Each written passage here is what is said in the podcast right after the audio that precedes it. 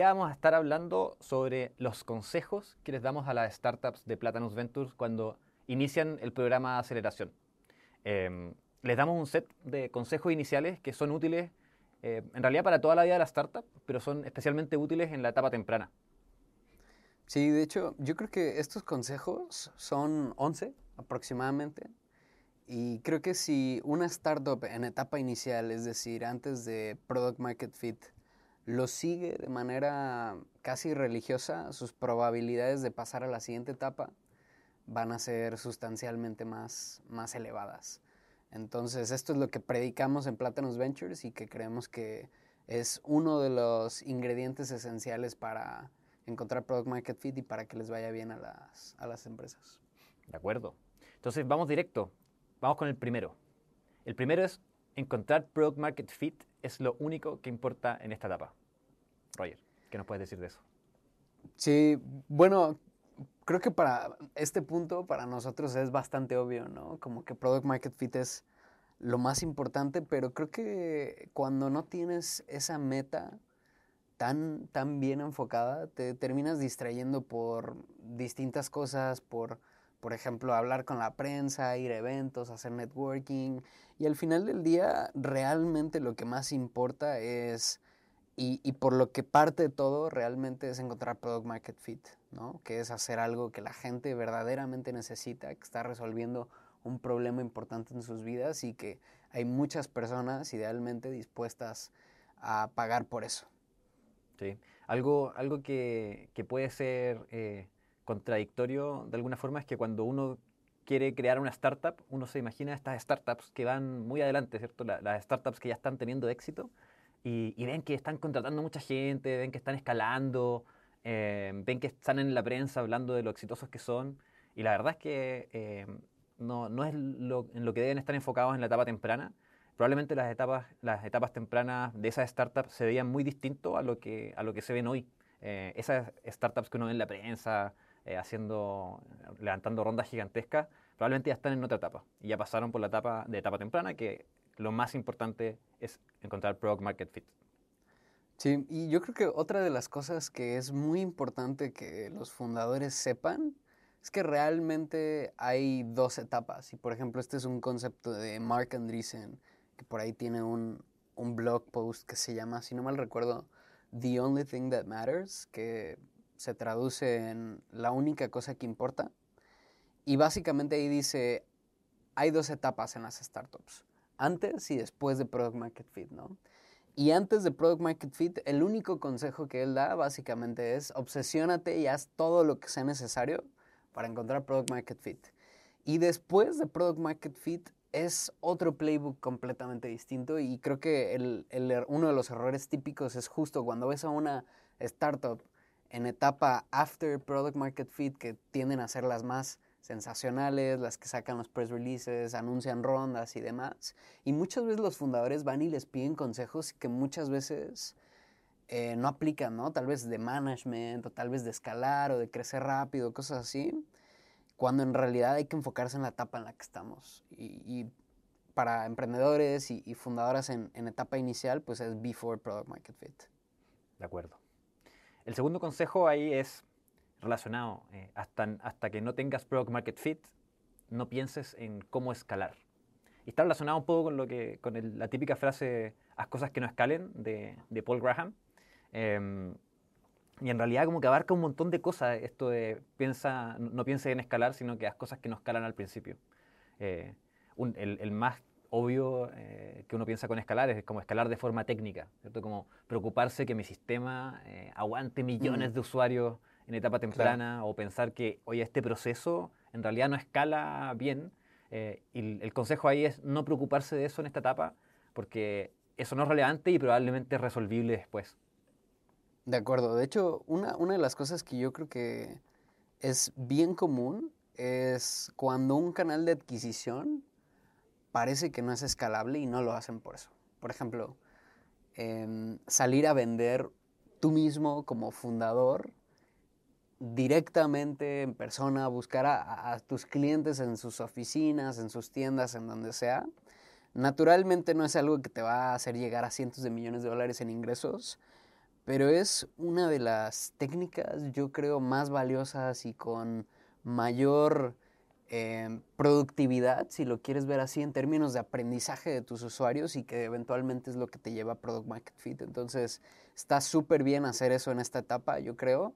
Y la segunda diría que es hacer funcionar el producto de manera no escalable, ¿no? Por ejemplo, de repente, para empezar, tienes que hacer, pues, tareas o procesos manuales que tal vez no están al 100% automatizados o tal vez desarrollar eso te va a tomar algo de tiempo y en lo que lo haces lo puedes hacer manual. Creo que todo ese tipo de cosas son válidas mientras realmente resuelvas el problema que le pretende resolver a los, a los clientes, ¿no? Creo que no perder de vista el hecho de que eventualmente tiene que automatizarse es importante, pero se vale de aquí hasta que realmente estás haciendo algo que la gente necesita. Sí, un ejemplo muy concreto quizás que yo lo he visto es que hay muchos mails en una startup que se pueden, que correos electrónicos que se pueden automatizar, como que los podría hacer un software. Pero he visto a muchos fundadores de Platinum Ventures enviarlos ellos mismos, como a través de Gmail, un mail que claramente podría ser automatizado, pero lo que buscan con eso es eh, tener mayor contacto con el cliente, entender cuáles mails sí tienen respuesta, cuáles tienen mejor respuesta, peor respuesta, que eso se vuelve mucho más difícil en la medida que uno empieza a automatizar. Entonces, eh, yo creo que es muy útil eh, estar bien empapado de, cómo se soluciona el problema y no automatizar tanto al principio. De acuerdo. También es muy común como justo diseñar el producto como para aguantar mucho volumen cuando no han lanzado, ¿no? Eso creo que lo vemos bastante, diseñan una arquitectura o, o, digamos la manera en la que se desarrolla propiamente la tecnología, se preocupan mucho tal vez por el mantenimiento, por la deuda técnica, cosas de ese estilo que en mi experiencia, típicamente una startup termina reescribiendo su producto múltiples veces. En este caso, creo que no vale mucho la pena angustiarse por eso. Sí, sí. Al principio, para los que son computines y programadores, al principio es full deuda técnica. O sea, hacer las cosas de la manera más rápida posible para testear y después vendrá el tiempo. Si es que tienen la suerte de encontrar Product Market Fit, eh, vendrá el tiempo de arreglar y, reescribir lo que haya que reescribir. Sí, en, nuestro caso creo que nuestro producto lo escribimos cuatro veces, cinco, nuestra startup. Y está bien, yo creo que es parte de... Es, es casi una condición necesaria, yo diría, de... Al menos yo no he visto a alguien que no tenga que reescribir su producto por completo. Por lo menos una vez. sí, no, es normal. Bueno, tercer, tercer consejo. ¿Cómo encontrar Product Market Fit? Básicamente construir producto, hablar con usuarios, iterar y vender. Sí. Em, construir producto es un poco obvio, ¿no? Como que hay que ir construyendo producto, eventualmente no puede ser todo manual, muchas veces los usuarios tienen que interactuar con alguna interfaz o algo así. Eh, entonces hay que construir producto, definitivamente. Eh, y, pero yo creo que la clave y lo más importante acá es hablar con usuarios. Em, hay que estar hablando constantemente con usuarios, hacerle un hábito y volverse un experto en el problema y en la vida de tu usuario target. Em, sin eso, si es, que uno, si es que uno empieza a construir un producto en, en la caverna o en el sótano sin hablar con nadie, probablemente uno va a llegar a un producto que en realidad no resuelve mucho. ¿Cómo, ¿cómo, se ve esto en, concreto, Roger? ¿Cómo, ¿Cómo, un fundador es el, cómo, cómo habla con usuarios? ¿Qué, Sí, e, esto es todo un arte. La realidad es que este es ese tipo de cosas que parecen simples y sinceramente sencillas o poco, incluso hasta trilladas y, un poco tontas, pero la realidad es que tiene, tiene su arte y es súper importante tomarlo de manera muy intencionada. Hablar con usuarios no es nada más hacer encuestas sobre mm. si usan tu producto o no, ¿no? Eso realmente no es. Creo que es verdaderamente hablar con tu usuario, hacerle las preguntas adecuadas. Yo creo que podríamos hacer todo un episodio. De hecho, deberíamos, deberíamos de hacerlo. ahora que lo pienso. Y, y es todo un arte porque no solo es la respuesta que te dan, sino es interpretarla de la manera adecuada, por así decirlo, parsearla. Y, y aquí viene como la, la, la, frase famosa que siempre digo y también súper trillada, pero no importa porque es muy verdad. Y es Henry Ford cuando dijo, si le pedía, si le hubiera preguntado a las personas que querían, me hubieran dicho caballos más rápidos. Es verdad, es muy verdad y, se repite en la historia que si, y eso hacen mucho los fundadores, ¿no? Le preguntan, ¿qué quieres? Y eso construyen. Sí, Y no, no necesariamente es, es así, ¿no? de acuerdo. Em, eh, de hecho, es divertido porque eh, muchos fundadores hacen algo que mencionaste que es, hey, pero si yo estoy hablando con mis usuarios, les mando una encuesta. Eh, les mandé una encuesta, la publiqué en internet, en un grupo de Facebook, y me llegaron respuestas de que la gente sí usaría mi producto, de que lo encontraría interesante. En general, esas encuestas tienen poca validez. eh, no, no, no, de- no pueden detectar realmente los fundadores con eso si es que hay interés por su producto, si es que los problemas que responde la gente son efectivamente problemas. eh, entonces, tomar decisiones en base a encuestas, yo creo que es una mala forma y, no es una forma correcta de ir a hablar con usuarios. Em, oye, Roger, ¿y cómo, cómo alguien puede ir y, o sea, alguien le tiene que escribir a sus usuarios y, pedirles un rato para hablar por teléfono? ¿Cómo funciona? Sí, eso, es una pregunta típica, como que les da vergüenza a los fundadores hablarle a sus usuarios o algo así. La realidad es que la manera en la que yo lo he hecho muchas veces es parte del onboarding del producto muchas veces implica dar el celular, ¿no? Entonces, muy probablemente tienes el celular de las personas. Mm. Tal vez como parte del onboarding puedes hablarle y es normal. En nuestro caso, por ejemplo, en mi experiencia fue así. Era muy natural recibir una llamada de alguien como parte del onboarding, ¿no? Dábamos créditos, digo, no, no es tan raro recibir una llamada. Y yo aprovechaba y les preguntaba cosas como, ¿cómo te enteraste de nosotros? Y eso luego te va dando señales también de canales de adquisición y muchas cosas.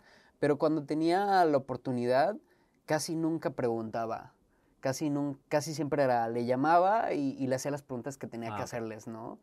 O por ejemplo, ya cuando quería hacer algo un poco más a profundidad, aprovechaba en las llamadas de ventas, por ejemplo, Claro. y también en la medida en la que podía, si conocía a un cliente en persona, los iba a ver a personas, em, eh, trataba de sacarle el mayor jugo posible a, a esa interacción, ¿no? Mm. Esas es como tres maneras muy concretas que, que yo lo hacía y que típicamente no es ni invasivo ni nada.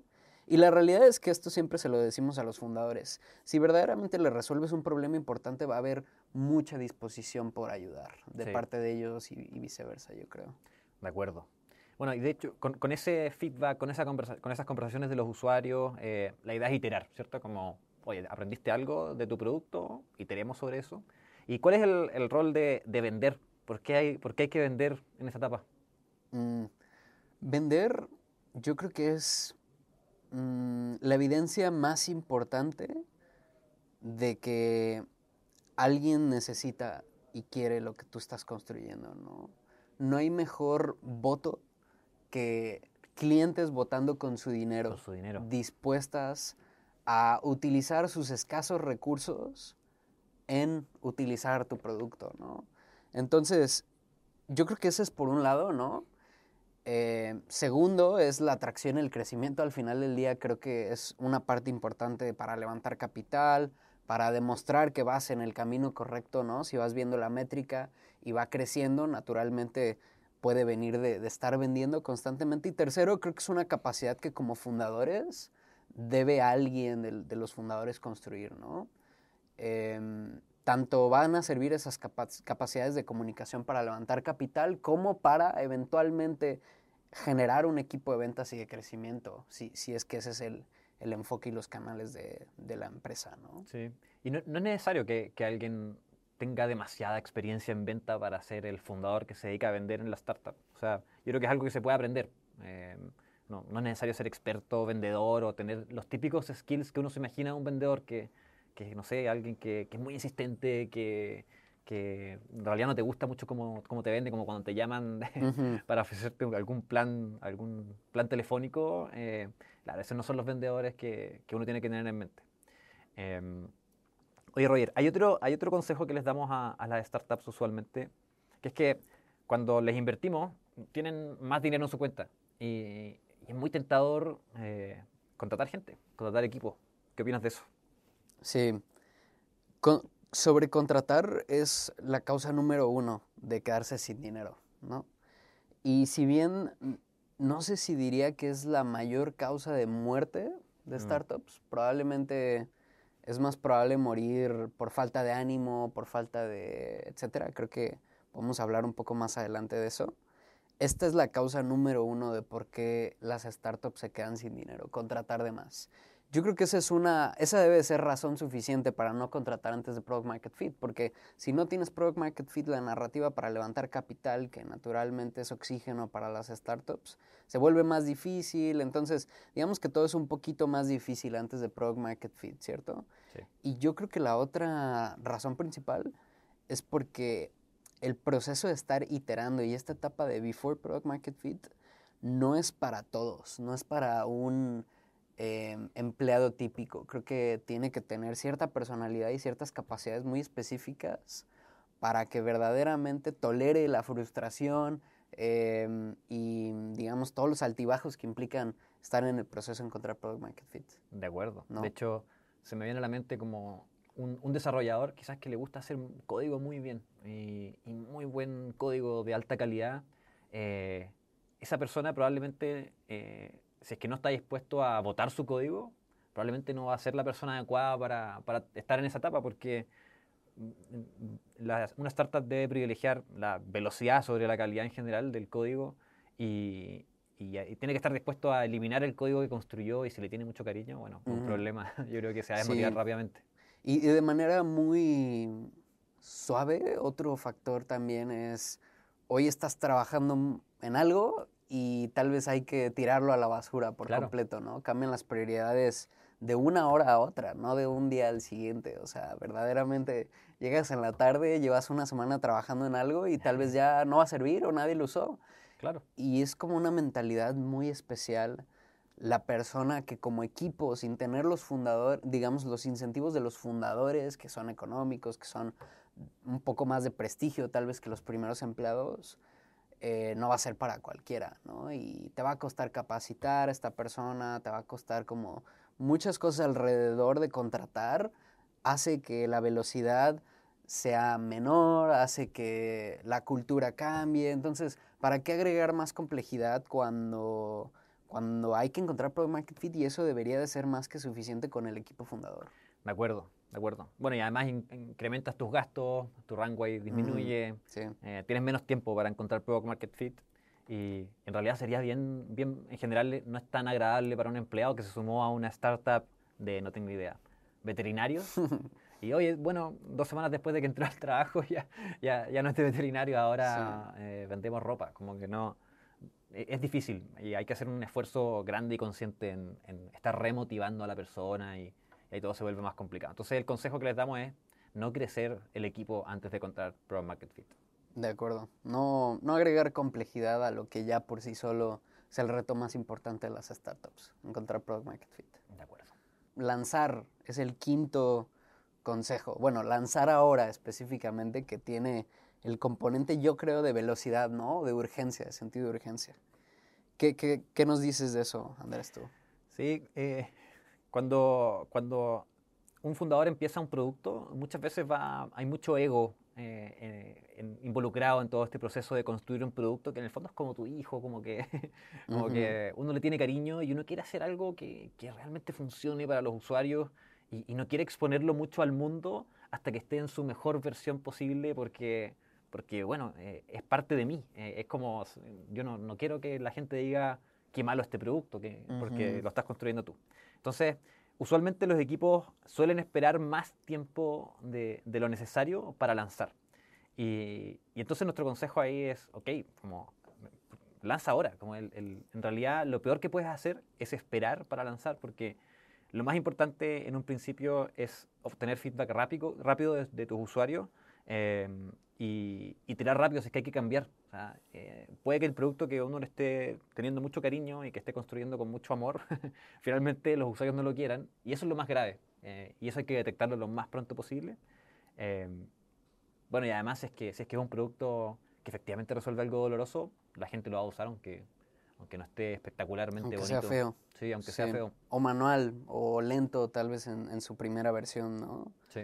Creo que sobre todo aquí tiene mucho sentido enfocarse en un concepto que se le podría decir como otorgar utilidad en un orden de magnitud. Y eso a lo que me refiero es que cuando tu producto permite efectivamente resolver esa utilidad que obtendrías pues de, de usar un producto que te trae algún beneficio concreto, pues ese momento es suficiente para lanzar, ¿no? O sea, si el producto ya hace lo que es el core, realmente el, núcleo de lo, de lo, que hay que hacer, de lo que tiene que resolver el, el, usuario, creo que es suficiente, ¿no? Todo lo que está alrededor, efectivamente creo que tal vez es ego, es excusa para no progresar rápido, es un, un sinfín de factores, ¿no?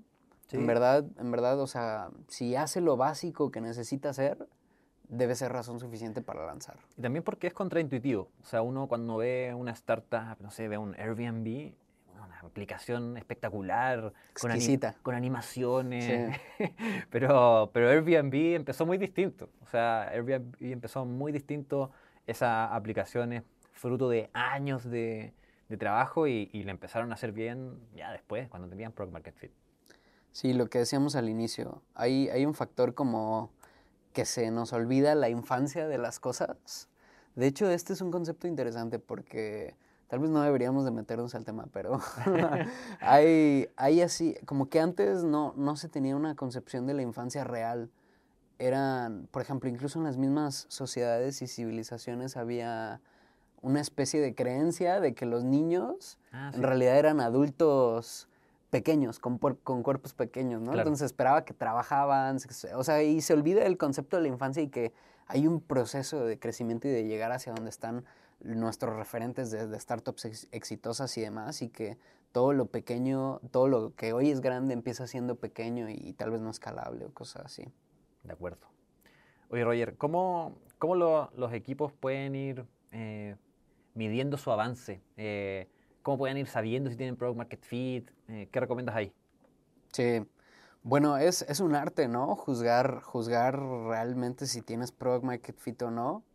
No, hay, hay frameworks, está el de Superhuman, que creo que ya hemos hablado de eso, ¿no?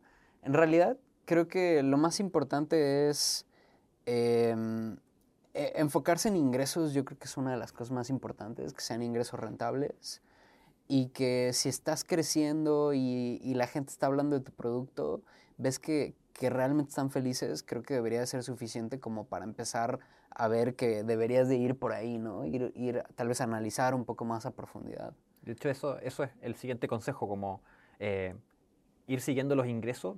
Eh, el consejo por defecto es, midan constantemente y tengan buena cadencia semanal. El medir constantemente eh, se refiere principalmente a medir los ingresos, ir teniendo semana a semana cuántos ingresos estás teniendo eh, y de ahí medir todo lo que depende, todo lo que provoca esos ingresos hacia abajo. Eh, entonces, eh, como lo, que decías tú, que lo más importante al principio es medir los ingresos y es importante siempre tenerlos claros, como que lo... hay fundadores que, que, muchas veces en las entrevistas no tienen claro cuántos ingresos tuvieron la semana pasada, cuántos tuvieron el mes pasado, y, y, es importantísimo tenerlo constantemente súper, súper claro y tener también eh, bien claras las métricas que generan esos ingresos hacia abajo. Claro. otra métrica que yo creo que es clave dentro del Product Market Fit es retención. Y en una etapa inicial, naturalmente no se espera que tengas eh, tus triángulos de cohorts perfectamente hechos, automatizados y con una visualización espectacular. No, la realidad es que o sea, mientras tengas una regla de dedo básica donde sepas qué tanto están repitiendo los usuarios, qué tantos siguen pagando después de haber pagado inicialmente, empiezan a, darte señales de que vas en buen camino y que es finalmente lo que necesitas y poco a poco ir construyendo las capacidades de medir más cosas de manera automática, pues se pueden ir dando con el tiempo. Pero lo importante realmente es Product Market Fit. Y tal vez yo haría énfasis en la cadencia semanal, ¿no? Creo que algo que veo mucho y que me preocupa sinceramente es cuando las startups tienen un enfoque trimestral, ¿no? Que es muy típico tal vez de, empresas ya más grandes, planear trimestralmente o cosas así. Realmente enfocarse en estas métricas clave y que cada semana estés teniendo un progreso consistente de 5 a 10% de crecimiento, te va a llevar muy lejos en poco tiempo. Y eso es más que suficiente a mirar algo poco intuitivo es que un crecimiento constante y consistente es mucho mejor que saltos grandes cada cierto tiempo. Em, tener, estar creciendo 5, 10% a la semana es mucho mejor que crecer un mes, un 1000% y después que mm. baje y al final no, no significó nada. Eh, entonces, mantener esa cadencia semanal. algo, algo interesante de mantener un crecimiento constante en el tiempo es que también automáticamente se va adecuando a, como a la etapa de la startup. Por ejemplo, si es que mm, una startup decide crecer, no sé, 10% a la semana, eh, probablemente al principio eso sea bastante fácil de lograr. Eh, cuando tienen un usuario, llegar al segundo, bueno, quizás es más, más fácil y con eso ya cumplen con la meta. Lo interesante de eso es que deja tiempo para que los founders aprendan de esos usuarios y estén conversando mucho con ellos, entendiendo bien cómo funciona eh, y, eso, y eso se va ajustando automáticamente con esta cadencia semanal constante. Y una última cosa que yo me diría sí o sí cada semana y que siempre le pregunto a las startups para partir em, es cuánto cash, cuánto cash tienen en su banco, ¿no? Cuánto efectivo tienen. Y de hecho creo que eso nos puede, y me sorprende la cantidad de startups que no saben cuánto cash tienen cuando verdaderamente creo que es algo que deberías de estar viendo semanalmente y por mínimo mensualmente, ¿no? Porque eso realmente determina parte de tus decisiones. Si tienes seis meses de runway claro. a tres o a doce o a dieciocho, tal vez puede modificar bastante eh, cómo, cómo, operas la empresa, ¿no? De hecho, tal vez alterando el orden, que el siguiente es ser default alive. ¿Qué, ¿Qué, nos puedes decir tú de eso, Andrés? Ese consejo que les damos. Sí, el consejo es que, que ojalá las startups busquen estar default alive. Estar default alive significa que con, con el dinero que tienes, con el, los ingresos que tienes y el crecimiento que, que tienes, llegas a ser rentable antes de que se te acabe el dinero, pese a que hoy día estés gastando dinero. O sea, vas a llegar a un punto en que tus ingresos van a superar tus gastos eh, antes de que se te acabe el dinero en la cuenta.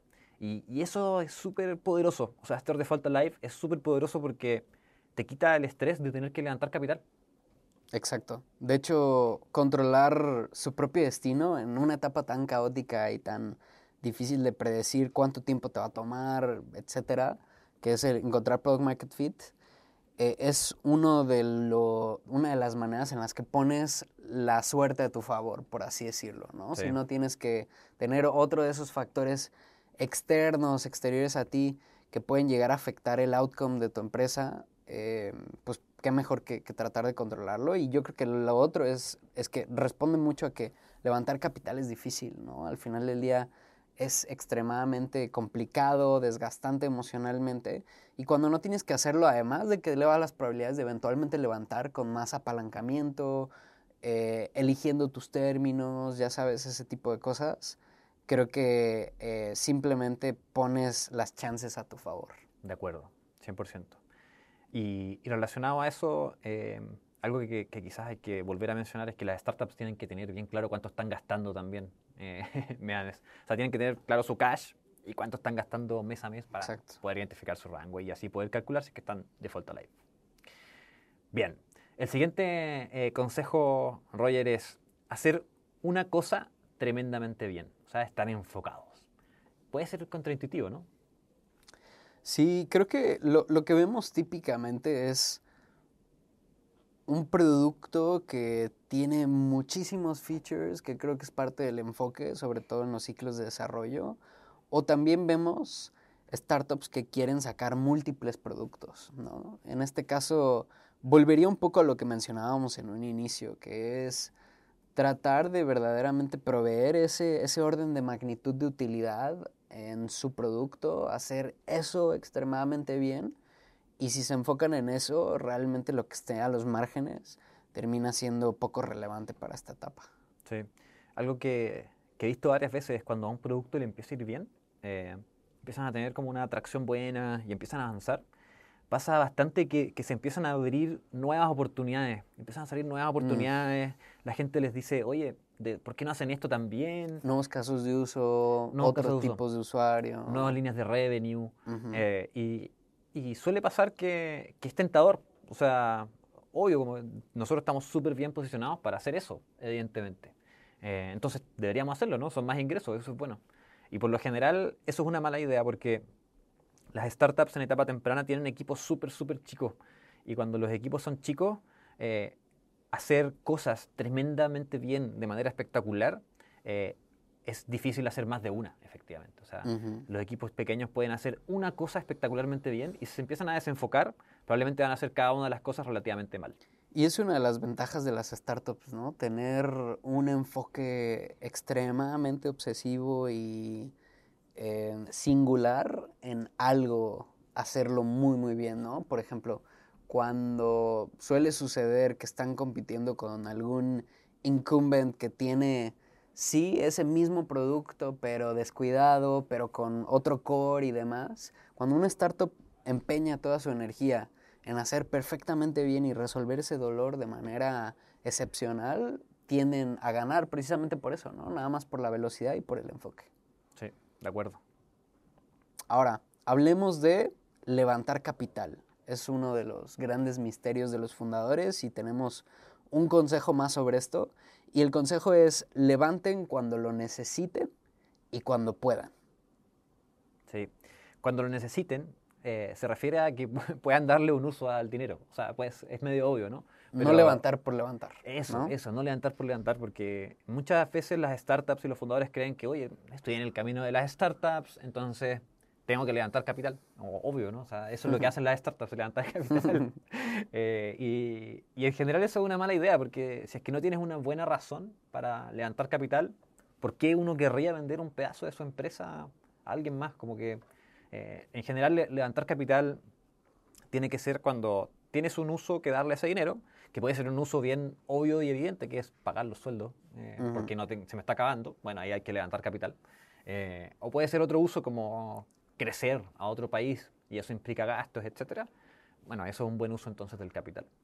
Claro, o cuando hay tal vez mucha certidumbre de la ecuación y la fórmula que te ha funcionado para crecer y tal vez no sé, requiere contratar a un equipo, pero ya hablamos de una etapa posterior, ¿no? Creo que hay dos grandes etapas en las cuales también se correlacionan con, con el fundraising, que es hay que levantar para encontrar product market fit y luego levantar para escalar o para llevar esa solución con product market fit al mayor número de personas posibles, ¿no?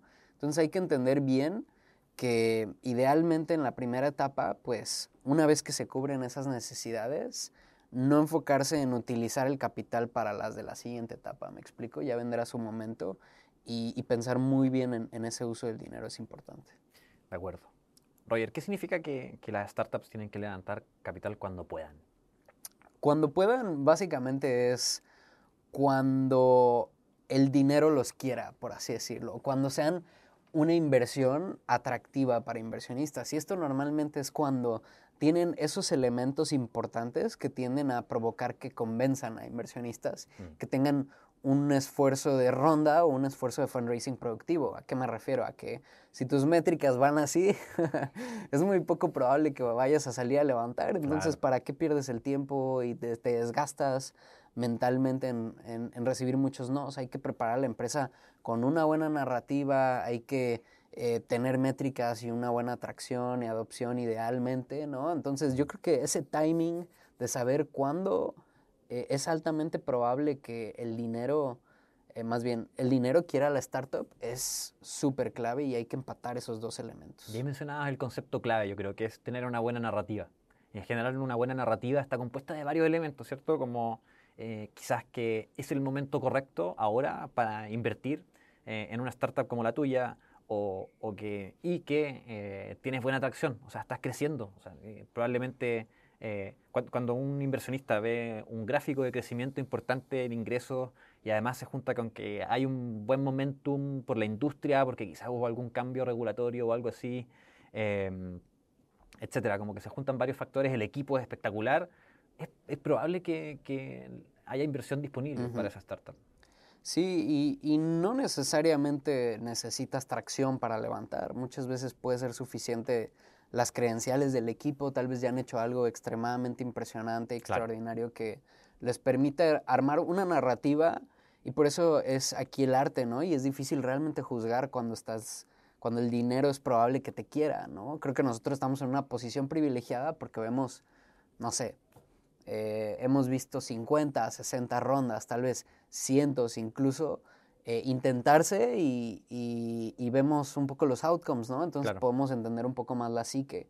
Pero un fundador que está singularmente enfocado en su startup y tal vez es eh, primerizo, primeriza, pues muchas veces no tiene esta capacidad de entender bien que, es, que si va a ser atractivo o no. Sí, yo creo que es difícil. Eh, tenemos episodios sobre eso. Sí, Así que pueden, pueden verlo si es, que, si es que les interesa. Algo que, algo que, que he visto, Roger, pasando al siguiente consejo, eh, en los fundadores es que a veces los llego en la mañana, eh, llegar desmoralizados, eh, tristes, y les, pregun- les pregunto, ¿qué, qué pasa? ¿Por qué, por, qué, ¿Por qué la cara? Y no, es que mi competencia acaba de levantar una ronda gigante con, con un VC muy reconocido. ¿Qué piensas de eso, Roger? Bueno, creo que en general depende mucho del tipo de startup, pero realmente, especialmente en una etapa tan temprana donde hay decenas de startups, probablemente si, si están en un mercado hot intentando lo mismo, muchas realmente no van a terminar siendo importantes en las etapas posteriores. O sea, muchas muy probablemente no van a llegar a Product Market Fit, algunas se van a pelear los fundadores. Entonces, hay tantas razones por las cuales no preocuparse que es, es lo realmente lógico y racional, ¿no? No preocuparse hasta que verdaderamente, y aquí yo creo que viene este nuance que es difícil de juzgar, que es cuando dos casos básicamente. Uno, verdaderamente te están quitando clientes, o sea, estás en el, en el campo y ves cómo el competidor te está ganando porque su producto es, es claramente mejor. Creo que ahí, bueno, es claro que te tienes que preocupar porque ahora existen alternativas mejores a las tuyas Claro. para su cliente. Y la otra es que hay tipos de productos que son que tienden a monopolios, ¿no? Por Mm. ejemplo, si estás tratando de hacer un Facebook y no eres mucho mejor que Facebook, bueno, claramente no ah, vale la pena preocuparse, ¿no? Porque pues es un mercado que va a tender a, a- a ganarlo uno solo. Pero Sí. ese es, no es el caso típico, Mm, ¿cierto? no es el caso típico, no. Y, y sobre las rondas de, de inversionistas famosos eh, que invierten en tu competencia, la verdad es que en general no significa tanto. O sea, no te debería preocupar la ronda, te debería preocupar si es que tú estás creciendo, eh, si es que estás creciendo bien, si es que eh, tienes product market fit o no. Y, quizás de alguna forma mirar si es que la otra startup tiene product market fit o no. Eh, me imagino que hay varias formas de, de detectar eso, pero, o de entenderlo un poco desde afuera, pero, pero una ronda por sí sola grande no significa mucho. De acuerdo. De hecho, realmente todo parte de hacer una startup que tiene product market fit, ¿no? Creo que no te ganas el derecho de pre- preocuparte por la competencia hasta que no tienes product market fit. O sea, Sí. no sirve de nada. Es un multiplicador por cero, ¿no? Básicamente, eh, primero encuentra product market fit, que es muy difícil, y, y después, si quieres, te puedes dar el lujo de preocuparte por la competencia, pero en realidad ni siquiera en esa etapa es, es algo verdaderamente útil. De acuerdo. Entonces, siguiente consejo. Cuida la relación con tus cofundadores. Y además, la salud mental. Sí, importante. ¿Qué- cómo, ¿Cómo resolvían los problemas ustedes, Roger, en, en Atrato? Sí, es, este es el, el- el último consejo y no es menos importante. Habría quedado bonito nada más 10, pero son 11 porque este es muy importante, yo creo. Y es una de las razones por las que eh, mencionaba al inicio. Muchas startups se mueren no tanto por falta de dinero. Hemos visto muchas startups que todavía tienen dinero y deciden cerrar porque se pelean Claro. los socios, porque tal y tal y tal, ¿no? Yo creo que lo fundamental es eh, una comunicación extremadamente compativa, eh, compasiva, perdón, empática y constante entre los, los fundadores. ¿Por qué? Porque naturalmente en un proceso en el que hay tensiones, hay negociaciones, hay intereses, hay incentivos, eh, se provocan pues Roces. discusiones que si no se manejan de manera adecuada pueden generar resultados subóptimos. Simplemente es eso. Sí, y, y es bueno ir conversando las cosas a medida que van pasando, ojalá lo más rápido posible, porque si no se van acumulando y se va acumulando resentimiento y, y- y es mejor estar constantemente eh, liberando esas tensiones que a que se liberen de Exacto. forma importante y gigante que puede ser el quiebre de la startup. Ide- Idealmente tratar como de, digamos que partiría por tratar de ser lo mejor posible eligiendo cofundadores, ¿no? Creo que desde ahí parte, ¿no? Sí. Si ya has trabajado con estas personas, es muy probable que, que se den bien las cosas, ¿no? Porque ya realmente han trabajado juntos, ¿no? Mm. Pero cuando hay equipos que nunca han trabajado juntos, creo que este consejo es especialmente importante porque si no puede, puede llevar a, a muchos lados eh, negativos. Y la otra cosa que diría, yo creo, es que no dejar acumular tensiones es fundamental, lo que tú dijiste, es Sí. comunicarse muy compasivamente por, con la persona cuando algo, algo te hace sentir mal o algo así, pues es decirlo en el momento y es muy normal, ¿no? Sí. Yo- algo que, algo que, que aplicaba yo cuando vivía con amigos, que yo creo que es útil también para las startups, es que todas las semanas eh, teníamos un espacio de 15, 30 minutos para conversar las cosas que eran complicadas. Mm, Y, y yo creo que también es algo que se puede aplicar en una startup. Como Sí. este es el espacio que tenemos para, para hablar las cosas que son incómodas. Y las vamos a hablar ahí. Entonces no las vamos a hablar en Exacto. cualquier momento, las vamos a hablar ahí Exacto. y ese va a ser el espacio. Sí, eso es un, uno que, que nosotros también teníamos, un Mm. espacio de feedback eh, cada semana, probablemente algo así, y Sí. muy, muy útil. Y yo creo que la- el otro ángulo importante es la salud mental, ¿no? O sea, es tener una buena relación con tus socios, pero también tener una buena pues, relación contigo mismo, tus pensamientos y tu interacción con lo que viene siendo tu startup, ¿no? O sea, los básicos de hacer deporte, dormir bien, no dejar de lado a tu familia y tus amigos, es algo que si no lo haces bien, eh, lo aprendes a la mala, ¿no? Sí, y se va a notar. O sea, si, es que, si es que lo empiezas a descuidar regularmente, vas a rendir peor, tus cofundadores lo pueden empezar a notar y puede generar problemas. Entonces, eh, aparte de ser malo porque daña tu salud, también es malo para la startup usualmente.